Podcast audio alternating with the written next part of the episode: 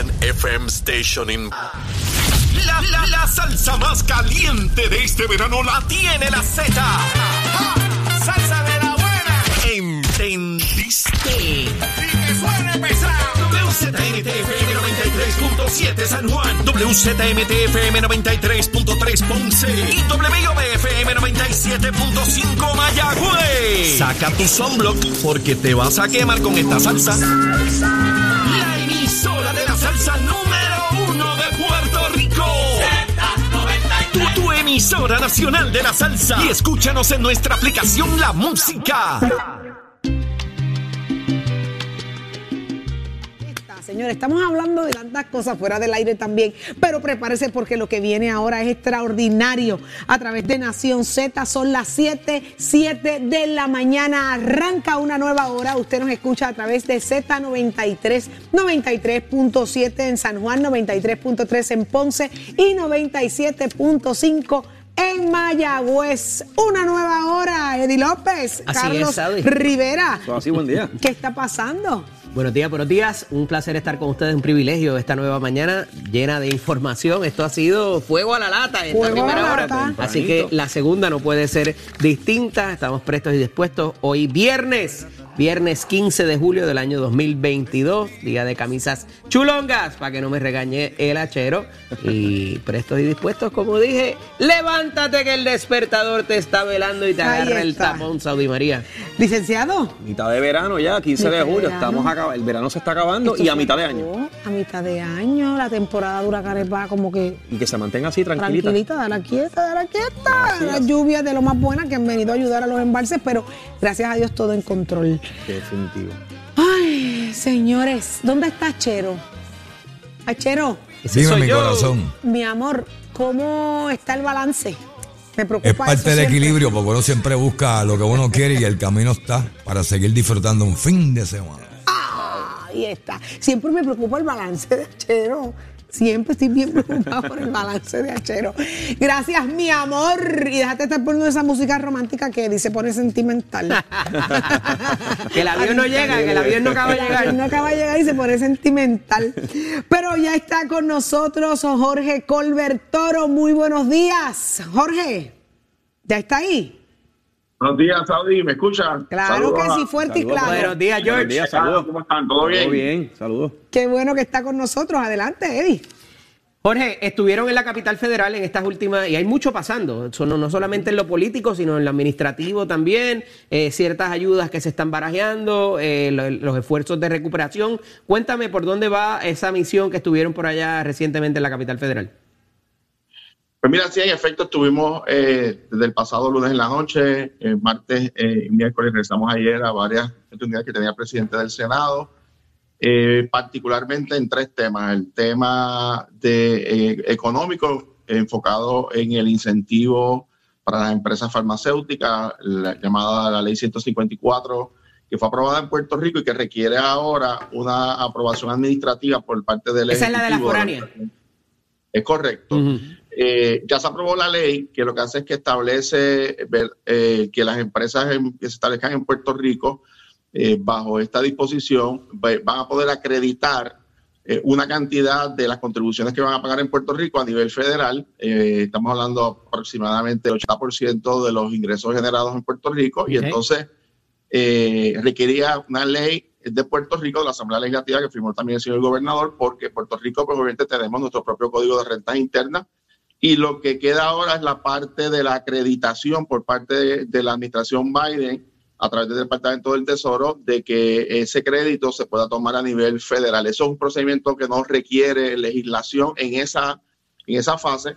Eh, así que ya se espera, y es la, es la petición que estaba haciendo el presidente del Senado, de que tanto la administración Biden, ya sea mediante orden ejecutiva o mediante una orden administrativa del propio Departamento del Tesoro, se pueda acreditar y todo parece indicar que eso va a ocurrir, lo cual es positivo porque es la parte que queda eh, con relación a esa legislación que ya es ley en Puerto Rico. Dentro también de ese tema, el otro asunto que sí requiere legislación es la parte del incentivo que se lleva luchando desde el año pasado eh, para, eh, para precisamente para ese sector de la manufactura que requeriría eh, legislación congresional. Ustedes saben que hay un, ha habido un tranque de asuntos que no tienen que ver con Puerto Rico, pero que sí ha impedido que se apruebe el proyecto del presidente Biden o la, iniciativa del presidente Biden. Esa está eh, sujeta a los acuerdos que se vaya a tener, particularmente en el Senado, que es donde había habido un tranque con, con el senador Manchin, que es un senador eh, demócrata, que eh, puede ser un voto decisivo. Las controversias que se están dando no afectan o no afectarían los asuntos de Puerto Rico, son controversias que tienen que ver con costos a nivel de Estados Unidos, pero si no se aprueba la legislación, pues obviamente no es el mejor escenario. Todo parece indicar que hay un interés de buscar un lenguaje que, que- que logre una aprobación. Eso estará por verse para antes del mes de septiembre. El otro tema de salud, eh, un tema importante con los fondos, precisamente eh, se asignaron los fondos del programa de asistencia nutricional, sobre 2 mil millones de dólares. Eh, y también el tema que siempre viene, que es el tema del estatus, las preguntas eh, que, tienen, que tienen que ver, y en el caso particular de este servidor, que acompaña al presidente del Senado, es porque en el tema del estatus, eh, poca gente conoce que la, tanto la ley federal que está vigente desde el 2014 como las propuestas que se están discutiendo actualmente en el Congreso, a quien le impone la responsabilidad del diseño de tanto de las papeletas en una posible consulta publicitaria, no es a la Asamblea Legislativa, es a la Comisión Estatal de Elecciones. Eh, y muchas, surgieron muchas preguntas sobre cómo funciona la comisión, cómo se toman las decisiones, qué es este asunto de balance institucional, eh, cómo sería la, la mecánica de revisar papeletas de votación y luego enviarla al Departamento de Justicia de los Estados Unidos, que es un requisito que establecería el estatuto. Así es que pues estuvimos discutiendo esa parte también importante de cómo funciona la Comisión Estatal de Elecciones en Puerto Rico. Así que fue un viaje muy fructífero eh, y me parece que el, el tema del estatus sobre todo es un tema que va a tomar mucho vuelo en los próximos días. ¿Se descarriló el, el asunto de estatus o ha- hay, hay futuro para eso? Para el proyecto de estatus. Mira, el- en términos de, la, de este proyecto que eh, hoy se va a presentar, todo parece indicar que se va a presentar el famoso proyecto de Nida Velázquez y el Partido Nuevo Progresista. Ese texto, eh, allí el ambiente, honestamente, les voy a decir, era como, o sea, congresistas demócratas y republicanos que básicamente lo que decían es, miren, ese proyecto no se va a convertir en ley. Eh, aquí estamos básicamente pues, eh, atendiendo esto porque es una petición de Nida Velázquez y de Jennifer González, pero lo estamos haciendo pasar así, o sea, para salir de esto, porque es que eh, hay otros temas más importantes. Nosotros sabemos que en el Senado esto no tiene ninguna posibilidad.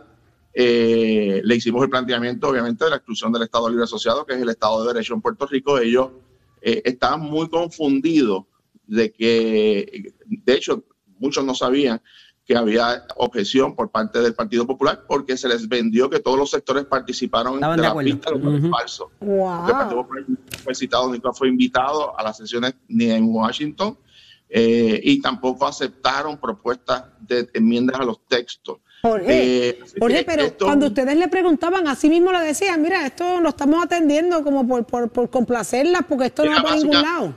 Saudi básicamente era, mire, estamos atendiendo esto porque lo está pidiendo Jennifer González y ni de verdad que honestamente para salir de esto. O sea, ese era el mensaje que nos estaban dando. Ellos Wow. no conocen detalles. Le preguntamos sobre el asunto de las implicaciones de transición, sobre cuál va a ser el efecto sobre el pago de la deuda. Ellos no tienen idea, no, hace, no hay informes de transición de la fórmula.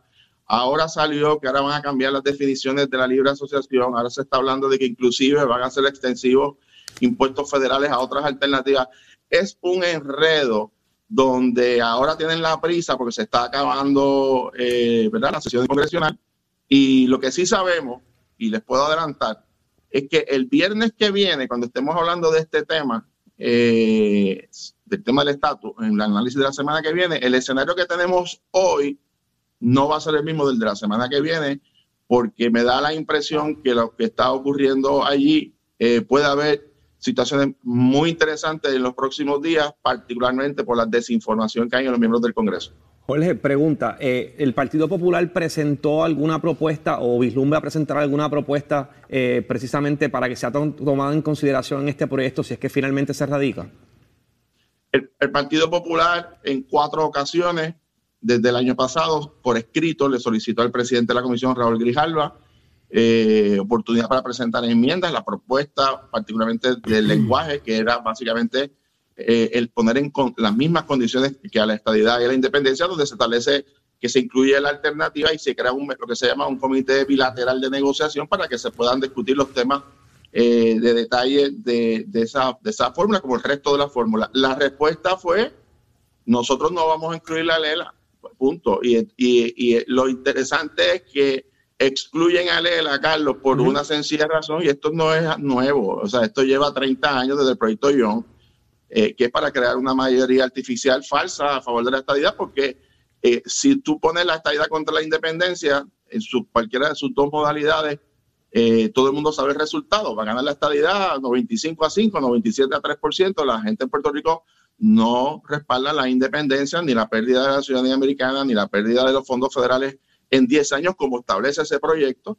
Así que es una votación donde todos los electores van a saber de antemano el resultado. Eso no es democrático. Eso ellos, o sea, los propios miembros del Congreso, por eso dicen esto no tiene ninguna posibilidad en el Senado, porque sabemos que la exclusión del Estado de Derecho actual, que es el Estado Libre Asociado, que dicho sea de paso, fue aprobado en 1952 con el 84% de los votos, 82.4% de los votos, eh, eh, sacarlo de la papeleta o revocarlo sin que los electores emitan votos eh, es algo antidemocrático y, y, yo te diría que ellos entienden que ese argumento es contundente y en ese sentido me parece que ellos saben pues que están cumpliendo un favor político, pero que a la hora de verdad eso jamás se va a convertir en ley, eh, mucho menos eh, que se vaya a llevar a cabo esa votación dentro de ese estatuto como ellos plantean. Lo segundo sería, hay fecha ya establecida, que había una fecha pautada y creo que se canceló precisamente para discutir el asunto de estatus a nivel interno del partido. ¿Hay una fecha establecida para discutir lo de la fórmula o está eso Pero esa no se la conteste todavía, Colbert. Esa déjesela ahí. Esa pregunta está buenísima. Todos queremos saber si hay fecha o no hay fecha. Eso lo vamos a hacer al regreso eh, en, su, en, su, próxima intervención, licenciado. Eh, la dio ahí, esa era la que yo quería escuchar. Esa era la que yo quería. Fecha, no hay fecha. Pero ¿dónde está Tato Hernández? ¿Dónde está Tato? Tato está muy bien acompañado. Usted tiene que ver quién acompaña a Tato Hernández en la mañana de hoy, desde que cerró su OnlyFans. Es otra persona, lleva, lleva hora y media con su OnlyFans cerrado. Pero tiene que pagar como quiera. Pero como quiera va a pagar, pagar. todas esas ganancias. Saca la cartera.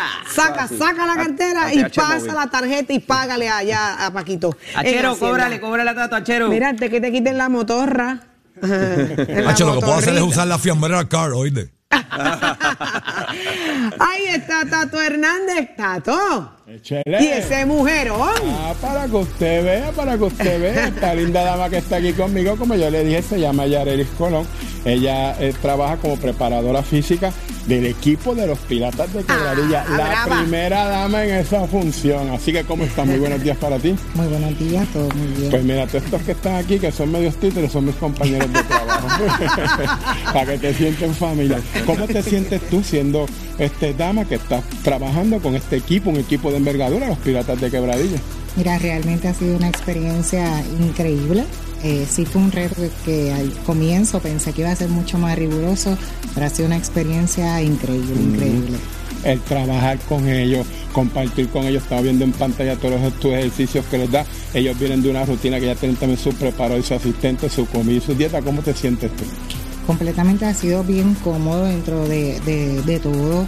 Eh, con- pensé que iba a tener mucho más resistencia al ser la primera dama, como mencioné anteriormente, en este campo y realmente no. El, el ver que han tomado, que no han invalidado eh, nuestro pensar ni demás, ha sido, ha sido como le mencioné, Eres original de Quebradilla. completamente de quebradilla. Y el muchacho que juega de Quebradilla le ha pedido colon. Ese es su hermano. Ese es mi hermano. Yo creía que era su esposo. No, Así, eh, todo eso ha pensado Ajá. mucha gente, pero no, realmente ese es mi hermano. Eres una querendona de Quebradilla y todo el mundo te conoce. Tienes gimnasio allí también. Sí, tengo un estudio en el cual trabajo directamente como preparadora física para damas. Se llama Fit Sense Studio y estamos, eh, llevamos ya dos años trabajando directamente con la población ¿En qué femenina. parte de Quebradilla? Diga su teléfono por ahí para cualquier gente que caiga, ya usted sabe. Está en el barrio San José. El teléfono a comunicarse es el 787-566-8025. Ok, y en las redes sociales, ¿cómo te consiguen? Si hay par de damitas que quieren emularte a ti, también tenemos las puertas abiertas en un equipo de béisbol, algo así, que quiera tener una dama que trabaje con los muchachos, te pueda contactar.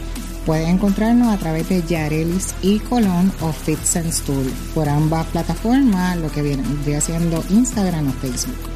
Está un poquito triste, anoche ganaron los míos, los Bucks.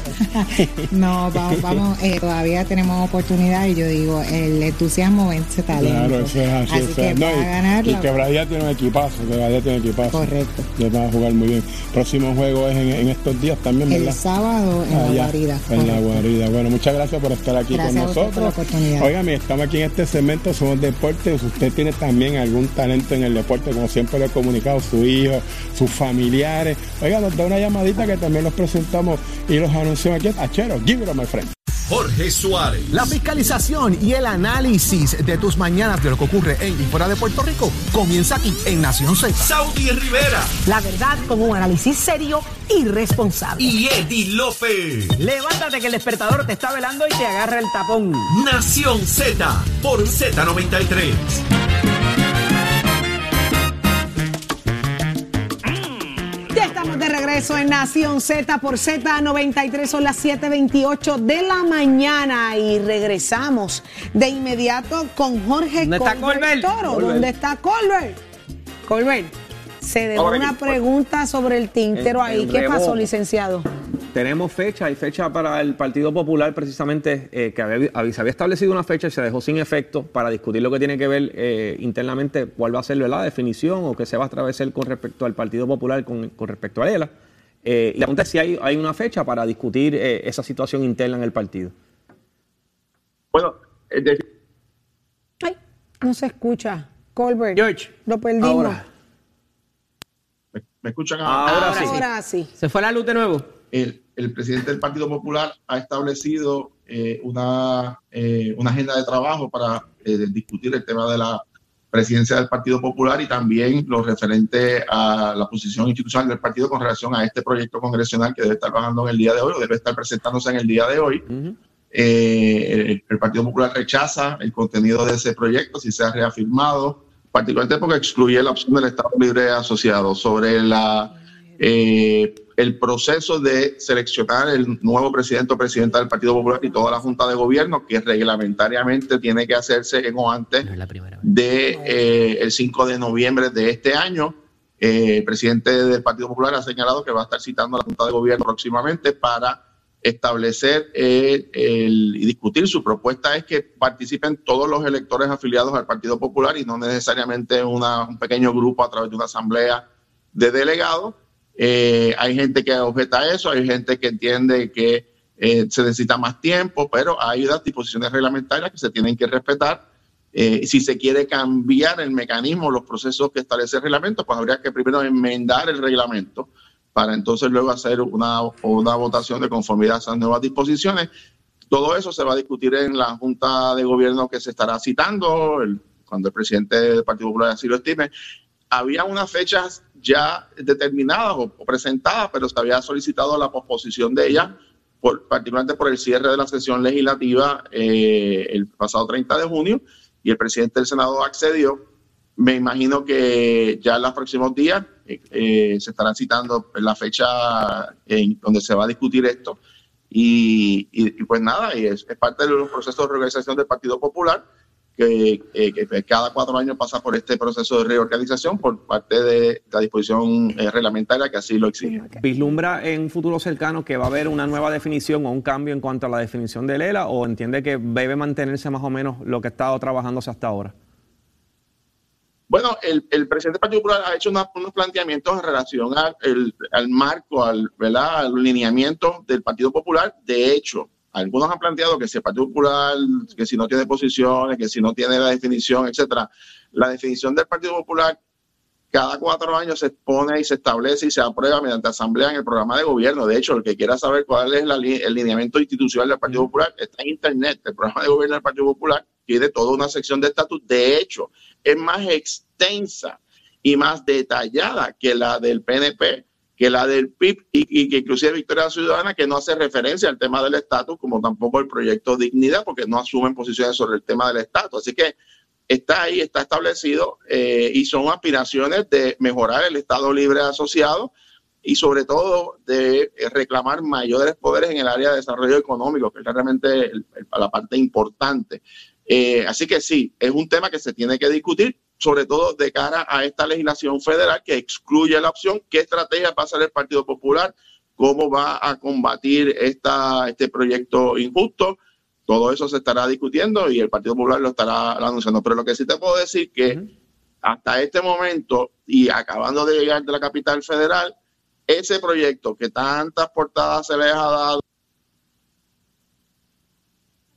no tiene la más mínima oportunidad de convertirse en ley. En el Senado hay una muralla gigante, bipartita, para que se apruebe esa medida. Así que esto eh, pues, lo veremos en la Cámara, hará su ruido y verán que eh, no se convertirá en ley eh, para beneficio del pueblo de Puerto Rico porque es un mal proyecto, mal precedente, mal redactado y sobre todo totalmente injusto con el pueblo de Puerto Rico. Jorge, ¿cómo está el clima allá con la elección de medio término eh, y el asunto de hacia dónde están enfocados los congresistas y senadores de lo que pudieron ver? Eh, ¿Cuáles son las prioridades? El clima está bastante cargado eh, por razón de que los republicanos inclusive pudieran tomar control de los cuerpos. Sí, mira, Eddie, allí básicamente todas las encuestas, sobre todo en, en los últimos dos meses, comienzan a ampliar, ya no es que están arriba, a ampliar la ventaja de los republicanos. Hace quizás dos meses la diferencia entre los escaños eran 3, 4 votos. Ya hoy se proyecta que la Cámara, eh, los republicanos están en las encuestas, en todas las encuestas básicamente, por más de 16 escaños, lo que cambiaría de demócratas a republicanos. Y en el Senado pinta más o menos igual, una ventaja de 4 a 5 votos, a 6 votos en el Senado eh, esto es importante, Eddie, porque el, problema fundamental en Estados Unidos, el, realmente los issues importantes, es los asuntos económicos, los asuntos del costo de energía, del aumento de los combustibles, de los precios de productos. Eh, y el problema del presidente Biden es que ha anunciado muchas iniciativas que su propio Congreso Demócrata no le aprueba. El, el proyecto Bill Back y el proyecto de infraestructura no se han convertido en ley sencillamente porque sus principales opositores son los propios demócratas, así que no han podido convencer a los miembros de su propio partido y eso representa un, reto para el presidente Biden. Así que si esto madura como pinta, eh, va a haber un cambio de mayoría parlamentaria y sin duda eso va a cambiar también dramáticamente la realidad de los temas de estatus con relación al Senado federal. Wow. Hay, Colbert, no te estamos viendo. Hay una, hay una. Una ventanita. ahora, ahora, ya. Ahora, ahora te. Colbert. Estás, a, a, punto de expirar. De expirar. Esa es Nicole, esa es Nicole. Pero es Zoom, es la plataforma. En la plataforma. Pero antes que expires, antes que expire, mañana están los ojos puestos sobre Trujillo Alto, esa elección de, de, nuevo alcalde o alcaldesa allí. ¿Cómo van los preparativos? ¿Cómo está todo? Pues todo está listo. Mañana comienzan las votaciones en el municipio de Trujillo Alto para seleccionar el nuevo alcalde o alcaldesa. Eh, es un proceso que se dispone por ley. Esto es una vacante eh, por ley. Y, tienen, y pueden participar los electores afiliados al Partido Popular Democrático en el municipio de Trujillo Alto, eh, tempranito, de las 8 de la mañana. Y como siempre es en estos procedimientos, se, establecieron unos centros de votación, están publicados en cuáles son en todos esos lugares, alrededor de, más de 20 centros de votación. Y una vez se cierren los colegios, vamos a un proceso de conteo y de cuadre. Yo diría, y, hoy precisamente tenemos una reunión sobre eso, eh, eh, ya preparativos finales, pero yo diría que ya más o menos después de las 5, 5 y media de la tarde, debemos de comenzar a tener resultados bastante eh, completos. y, si, y si es una sección, una elección cerrada o no, pues lo vamos a saber después de hora, hora y media, cuando comience ese conteo. Así que nosotros estimamos que ya para las 6 de la tarde de mañana debemos de tener eh, un panorama bastante claro de cuál va a ser la voluntad de los electores del Partido Popular en Trujillo Alto. Así que nuestra exhortación a participar y a escoger lo, el mejor candidato o candidata de su preferencia y sobre todo que a la persona que salga electa como nuevo alcalde o alcaldesa, eh, primero que tiene que unir la Casa Popular, segundo que tiene que tomar medidas correctivas para que situaciones como se dieron en Trujillo Alto no se vuelvan a repetir jamás y ganarse la confianza del electorado de Trujillo Alto, que es un reto enorme que va a tener ese nuevo incumbente en el municipio de Trujillo Alto una vez comience esa, ese mandato para culminar este cuatrenio. Y en ese sentido, pues eh, vamos a ver también la participación de los electores del Partido Popular en Trujillo Alto. En los municipios anteriores ha habido cifras récord. Me parece que los populares están combativos, quieren participar y mañana vamos a ver una demostración contundente de, eh, de, esa participación en Trujillo Alto. ¿Cuántas personas estiman aproximadamente que deben estar participando eh, en esta elección de mañana? ¿Cuánto qué? Perdón. ¿Cuántas personas aproximadamente ustedes estiman que debe estar participando en este evento? Nosotros, o sea, no hacemos estimado, eh, porque en este tipo de eventos realmente la comparativa no es en las elecciones, es, más la primaria, que son candidatos del mismo partido. Hemos tenido pueblos, Carlos, por ejemplo, que ha habido una participación de un 70%, de un 80%. Tuvimos en municipios, por ejemplo, el de Guayama, donde fue, se sobrepasó la primera, casi 120%, fue una cifra récord. Eh, en Trujillo Alto, la verdad es que eh, no me atrevo a hacer pronóstico, eh, hemos visto una campaña bastante activa. El problema es principalmente, o el reto mayor es que como solamente la ley provee 30 días, es un periodo muy corto que tienen los candidatos y también la comisión para llevar a cabo. Pero eh, lo importante es que los que participen y que, y que expresen su voluntad y su deseo, sepan que sus votos se van a contar de conformidad a la ley. Tiene, todos los candidatos tienen observadores. El Partido Popular, la oficina del comisionado, estaremos allí para contar los votos según dispongan los electores y se certifique, como siempre ha sido la tradición democrática puertorriqueña, de que los, los votos se respetan y que se certifica que tenga en la mayoría de los votos el mandato del pueblo, en este caso del municipio de Trujillo Alto. el costo de, esta, de esta elección, Jorge, para, para propósitos de la, de la oficina del comisionado no te escuché, perdón. El costo está rondando más o menos que lo que causa esta elección. Esto, estas votaciones no, no pueden, pueden estar más o menos 5, 7, 8 mil dólares. Lo cubre los presupuestos que ya tiene la Comisión Estatal de Elecciones. Eh, son como son vacantes de ley, pues se llena la responsabilidad de la Comisión Estatal de Elecciones, contrario cuando son procesos internos de los partidos que le corresponde a los partidos. Así que no es tan costoso porque son básicamente eh, la, la impresión de papeletas, eh, alquilar eh, facilidades de escuelas, por ejemplo, salones, hay que pagar pues eh, una serie de, de, de, personas que tienen que trabajar a nivel del Departamento de Educación y demás, pero en términos de la comisión no hay gastos adicionales porque son servicios que ofrece la comisión, material, por ejemplo, de urnas, casetas ya están disponibles, eh, la comisión las tiene, o sea que no son gastos adicionales. Así que es un gasto de varios miles de dólares que, que se ha mantenido eh, dentro del presupuesto de, de la entidad. Bueno, pues es sumamente importante que la gente de Trujillo Alto salga allí a votar, a elegir eh, su nuevo alcalde o alcaldesa. Eh, bien, bien importante. Así que que no decidan las minorías, que decida la que mayoría. Todo el mundo vaya, así, y vote. Ese es su derecho, eso así. Y es bien importante para el Partido Popular. El Trujillo Alto es un bastión del partido, así que también la participación es importante allí, Colbert. Sin duda alguna, y y, y, esa, y como tú bien señalas, Saudi, la participación es importante. Trujillo Alto es un bastión de Partido Popular por muchos años. Eh, y por eso este tipo de situación que se dio, como se ha dado en otros municipios, requiere acciones afirmativas, rápidas, eh, medidas correctivas, y, y, eso es lo que se está haciendo en el caso de Trujillo Alto. Yo, y yo está tuve... bueno para medir temperatura dentro del partido, a ver cómo está De- la cosa, la activadera popular. Hay presión, hay presión, Colbert, hay presión pública. sin, du- sin duda alguna. Tú sabes que nuestro partido, es, el Partido Popular, es un partido que eh, es muy emotivo en todos sus asuntos internos. Eh, pero lo importante es que al final del camino, todas estas candidaturas, todas estas visiones, todas estas eh, propuestas eh, o aspiraciones las adjudica el elector popular con sus votos, como se hace en las democracias.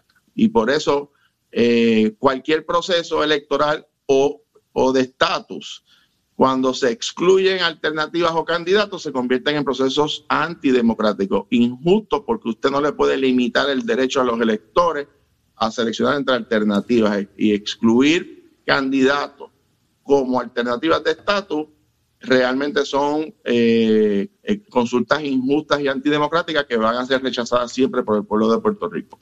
Colbert, muchísimas gracias, como siempre, por estar con nosotros acá en tu casa Nación Z. Mira, buen fin de semana. Buen fin de Un semana, abrazo, George. así. Me gustaría darte libre el lunes, pero no, caramba, no. Va a tener que trabajar. Eh, eh, hay trabajo, Sí. hay trabajo. Así que nos vemos. Buen fin de semana, fin de semana. bonito. Igualmente, un abrazo, muchos saludos. Oígame, cuando yo les digo a ustedes naguabo, ¿qué es lo primero que, que se saborean ustedes? Fritura. A ver, María. Fritura. La, la fritanga. Pescadito, pescado frito, unas arepas, las arepas de coco. Rellenita. Ah, y si yo les digo que tenemos la alcaldesa de Nahuabo con nosotros, ella es Miraida Elis Rosario. Muy buenos días, alcaldesa. Buenos días, alcaldesa. Buenos días. Buenos días, buenos días a todos los que nos escuchan por medio de esta transmisión y de buena manera a ustedes, eh, todos los que están ahí conectados. Dios bendiga. Gracias por la oportunidad. Comenzamos hablando de las sabrosuras que allí se producen en Naguabo, así que eh, muchas felicidades por eso y que se mantenga la, la- esa parte sabrosa de allí de Naguabo. Eh, alcaldesa, ¿cómo están las cosas allá? Pues acá en Nahuabo, ahora mismo en la mañana, pues cayendo un poquito de lluvia, es normal, ¿verdad? Bienvenidos acá a lo que es el jardín de la lluvia y el sol, como bien usted expresa, ¿verdad? Eso, todo lo que podemos degustar en nuestro hermoso y querido pueblo, pero también pues la lluvia siempre nos da esa rociadita en la mañana, pero agradecida siempre eh, por todos los días que Dios nos regala, pero acá en Nahuabo todo está muy bien. Este fin de semana tenemos lo que es la conmemoración de los 228 años de nuestro pueblo, Wow. una actividad que envuelve lo que es lo cultural, eh, todo lo que es lo histórico, así que esa invitación extendida a cada uno de ustedes que nos están escuchando y de igual manera aquellos que, que nos están escuchando también como el público que quieran participar, vamos a estar desde las 3 de la tarde acá en nuestro pueblo, incluso ese día también se va a estar llevando a cabo la procesión de la Virgen del Carmen, eh, en, el, en Malecón, que es un lugar, es algo que también es bien visitado por, las, los nahuabeños y también por no nahuabeños. Y vamos a tener esa actividad. Esa actividad va a ser en, en uno de los barrios de nuestro pueblo. La importancia de por qué sea uno de nuestros barrios, una placita que hay, una plaza que hay en ese barrio, es por la historia como tal de nuestro pueblo. Así que vamos a tener ahí un poquito de, ese diálogo, de esa reseña histórica, el por qué esta actividad, comenzando a partir de las 3 de la tarde, eh, con artesanía, va a haber artesanos, va a haber al poscón y algodón para los primeros 100 niños que lleguen a la actividad. Ya como tal, el evento eh, artístico comienza a partir de las 6 de la tarde. Qué bueno, o sea que hay fiesta en Naguabo este fin de semana. Es un eh, pulmón importante eh, económico para, Económico, para ahora la región más. completa. El turismo interno y toda esa área que, que siempre visita esa, esa área por sus exquisiteces que tienen allí. Que, Así es. O sea que hay, hay, hay jangueo el fin de semana y sobre Hay- todo hay historia. Hay, hay, hay buena hay- buen, contenido. historia. Hay Eh, historia porque acá en Nahuatl yo conformé lo que es una comisión de patrimonio histórico cultural y siempre pues nos gusta resaltar y llevar el por Claro. qué es Nahuabo, por qué es que somos los enchumbados, por qué es que se nos conoce como el jardín de la lluvia y el sol, esa importancia de que la, la actividad sea en la plaza del recreo del, del, del barrio de Aguau. Todo eso envuelve lo que es ese evento histórico. Vamos a tener también unos, trucks, una gastronomía en el lugar, artesanía, como le comenté, una actividad familiar, ante todo, la presentación artística va a estar Yenitza, va a estar Juancho, va a estar Plenea, lo es producido, ¿verdad?, por el Stuart, eh, eh, eh, la producción de Stuart. Así que eh, es, muy- es un disfrute que extendemos esa cordial invitación a que todos vengan, participen, va a haber sobre todo seguridad, para que participen y tengamos ese ratito de alegría acá en nuestro querido y bendecido. Alcaldesa, alcaldesa, por lo menos tienen la oportunidad de llevar esa, esa alegría, pero eh, en términos de finanzas para el municipio, eh, ¿cómo están las cosas? O sea, se avecinan tiempos bien difíciles. ¿Cuántos ajustes ya viene haciendo? ¿Cuáles son las nuevas propuestas que se están reinventando allá en el municipio de Naguabo para enfrentar ese recorte de dinero que, que la Junta Sí, impuso? acá, acá, acá incluso esta actividad también es auspiciada y en colaboración con la compañía Turismo Puerto Rico, Turisteando Puerto Rico, que ahí pues recibimos un alivio económico este para pues, poder tener este tipo de evento cultural. Pero bien, bien usted expresa, Saudi, estamos en una realidad este, donde obviamente acá en Nahuabo eh, hemos estado trabajando lo que son cambios drásticos en cuestión de lo que es eh, la pérdida ante el fondo de equiparación, aunque se hagan listas y se Anahuabo se excluya de que no forma parte de esta lista en este momento, pero como servidor acá en Nahuabo, como alcaldesa y administradora, no me puedo hacer de la vista larga que en un momento, como uno dice, este cuco llegue a Nahuabo. ¿Por qué? Porque es una realidad. Ante la pérdida del fondo de equiparación, Nahuabo pierde aproximadamente 4 millones de dólares eh, en total general, eh, ¿verdad? Global, eh, servicios que, fondo de equiparación que, que se basan en el servicio a la ciudadanía, donde uno tiene que estar restando lo que son pues ayudas a, amas de llave, lo que son asistentes de servicio, porque sí hay una parte que, que una propuesta que corre por fondos federales, pero hay otra que no corre por ahí, que corre por parte de fondos como tal del, del municipio, lo que es el servicio de la ciudadanía como el recogido de, la, de desperdicios sólidos, lo que es la, la seguridad, lo que es ayudar a estas personas saudí que vengan al municipio a decir, mira alcaldesa, necesito una ayudita para poder eh, costear y bien. terminar el, el balance de, los gastos fúnebres de mi familiar. Todo eso se ve afectado, que si este joven deportista va a salir a representar a Nahuatl en X lugar, este, a mí me llena de mucha satisfacción poder dar alguna aportación económica. Todo eso hay que reducirlo, todo Sí, eso reducirlo o desaparecerlo, trabajando. alcaldesa, reducirlo o Reducirlo, que desaparecerlo. Quiere coger sábado. Así Porque o, es. o- o va a ser eso o va a ser el pago de la nómina. Sabemos que está bien, bien difícil la situación Es- para los alcaldes. Eso es muy, eso es un buen punto que usted expresa, Saudi, porque todos esos cambios drásticos hay que hacerlo antes de llegar a lo que es una reducción de jornada laboral. Uh. Este, sabe- sabe, todo eso eh, El reto es algo grande. Hemos nosotros sí los hemos estado llevando a cabo porque porque aquel aquel ciudadano que venga a buscar ayudita para, para saldar un balance en el agua, en la factura de Luma, que eso sigue subiendo. eh, en, bueno, Así una es. cosa bien significativa, ¿sabe? todo eso, todo eso nos vemos restringido y a veces la ciudadanía puede entender, pero hay una, hay para una cosa, pero hay para otra, sí, pero son fondos diferentes. Así son es. fondos diferentes que uno, ¿verdad? Que, que eso en administración pública, pues uno pues lo aprende y lo sabe. Yo no lo aprendí para cuando llegué a alcaldesa, yo obviamente pues tengo mi preparación y lo, lo conozco y lo sé desde antes, pero es una realidad que hay que tomar ciertos ajustes, Saudi, ¿verdad? Y los que están demás compañeros. Mientras tanto- y con los pies en la tierra. Mientras tanto, alcaldesa, hagamos una pausa Sí. en el fin de semana. Disfruten Sí. de lo que usted eh, y sábado. toda la administración Sábado, municipal tiene preparado para la gran celebración. Mire, son 228 años de fundación de Naguabo, así que Hay que celebrarlo. enhorabuena, hay que celebrarlo. Hay que celebrarlo. Ya poco a poco se irá resolviendo lo demás. Así que gracias, alcaldesa. Miraidaliz Rosario. Eh, alcaldesa de Naguabo. Gracias por estar con nosotros acá en día. Nación Z. Agradecida. Bye, gracias. Vamos a hablar de otros asuntos y aprovechando que tenemos al licenciado Carlos Rivera con nosotros, Eddie, eh, esta semana se anunció de que el- ya es ley, ya el gobernador firmó de que retirados del gobierno pudieran regresar a tiempo y a, a medio tiempo Trabajar, a correcto. trabajar, licenciado. ¿Qué implica esto? Una de las preguntas que yo me hacía era, sabemos que que hay mucha gente esperando oportunidades de crecimiento dentro de las agencias, que hay gente que no han sido nombradas, aún siguen siendo personas que, que no cuentan con su permanencia, por ejemplo, en el caso de educación. Y esto se vio, por otro lado, como una gran oportunidad para atraer a conocedores, a gente con, con vasta experiencia, a lograr movilidad dentro de las agencias eh, del gobierno. ¿Cómo, ¿Cómo se percibe? Bueno, yo creo que hay espacio para todo, todo lo que has mencionado. Es la, estamos hablando de la ley 53 del 2022, es un proyecto de administración del gobernador Pierluisi que entonces se, se convierte en ley que lo que busca precisamente es eh, a todos los pensionados y retirados eh, de manera uniforme que tengan la oportunidad de regresar al servicio público eh, a trabajar a tiempo parcial y que sus pensiones no se vean afectadas. O sea, que estas personas van a poder entonces cobrar su pensión y a su vez trabajar a tiempo parcial.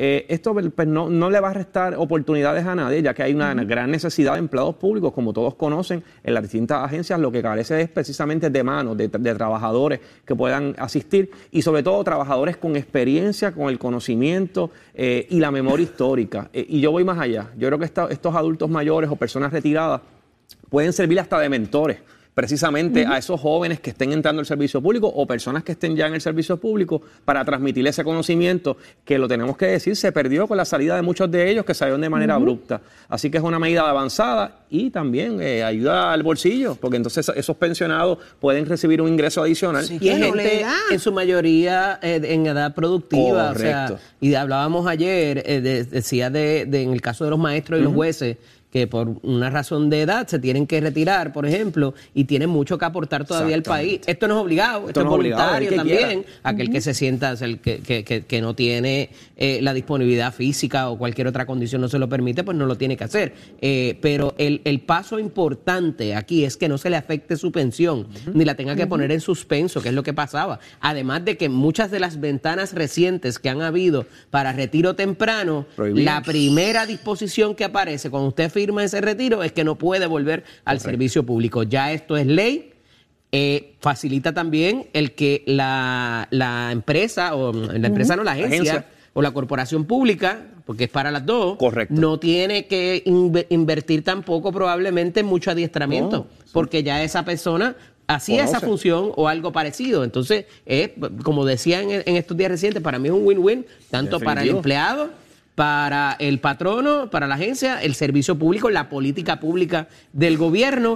Ah, que eso te impacta a gente que a lo mejor está buscando trabajo y que no consigue y que pudiera. Mira, la realidad es que eh, eh, el empleado joven, ¿verdad? No está mirando hacia el servicio público, es una realidad. Y todas estas eh, ferias de empleo que se han dado últimamente, lo, lo- más que lo reflejan. Y Eddie, y, y casualmente las agencias lo que ocurre es que se abren convocatorias y muchas veces no aparece nadie. Correcto. Así que, eh, por ejemplo, hay posiciones que son medulares, eh, fondos federales, personas que trabajan en el área de servicios administrativos o, o de gerenciales. Ese tipo de, de empleado eh, tiene un conocimiento bien particular que cuando se retiraron dejaron un vacío enorme. Así que estos pensionados y retirados pueden entonces aportar. Correcto. Y el que entre al servicio público pues va a tener un mentor porque todos de alguna manera aprendimos porque alguien nos enseñó. Así que, Deberían aprovecharlos para eso también. que- a, la, a la vez que entren, aprovecharlos como mentores y, que ayuden a, a que, a que el desarrollo de esa agencia o esa corporación eh, eche para adelante y, se sigan creando buenos, buenos, buenos, buenos prospectos. Hay otro asunto que lo hablábamos ayer también, en términos de las ayudas que pudieran recibir, ayudas federales,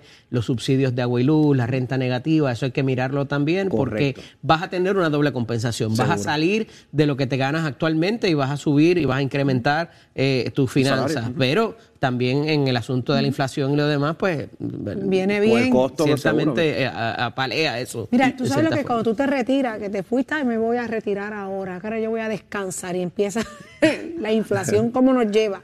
Y te llega la factura de la luz. Yo decía, pero es que yo, uno dice, yo si yo me retiré para estar bien, yo trabajé toda mi vida y ahora no me da el dinero.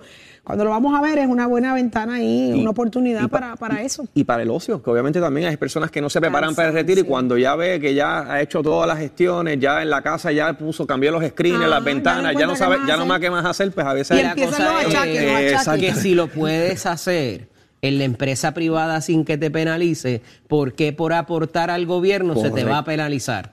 Entonces, tú sabes, tú ves mucha gente mayor trabajando en fast foods, trabajando en, en Cadena, tiendas, ¿verdad? Cadena, ese tipo de situación. ¿Por qué no aprovechar el gobierno que necesita gente y necesita gente con conocimiento ¿Tú sabes especializado? A mí me que sorprende. mejore el servicio. Una seguro. de las críticas grandes es que siempre se ha dicho, ah, que tanta gente que trabaja en el gobierno, tanta gente en las agencias, y, y- y escucharlos a ambos decir que hace falta gente en el gobierno es contradictorio No, a lo que siempre hemos escuchado. Saudi, ¿Hacen falta o no hacen falta? Yo que traba- he trabajado en gobierno casi más de 20 años, les puedo decir a ustedes que hace falta manos Claro en el que gobierno y vamos a todas las agencias. Yo creo que el ciudadano es, es- es el mejor, ¿verdad? quien lo puede decir. Cuando usted vaya a una agencia de gobierno, usted mire la cantidad de empleados que hay. Y esa la fila. Histórica, como tú traías ahorita, Carlos, Se el perdió. asunto de que te expliquen por qué el papel C Correcto. tiene que venir con formulario X.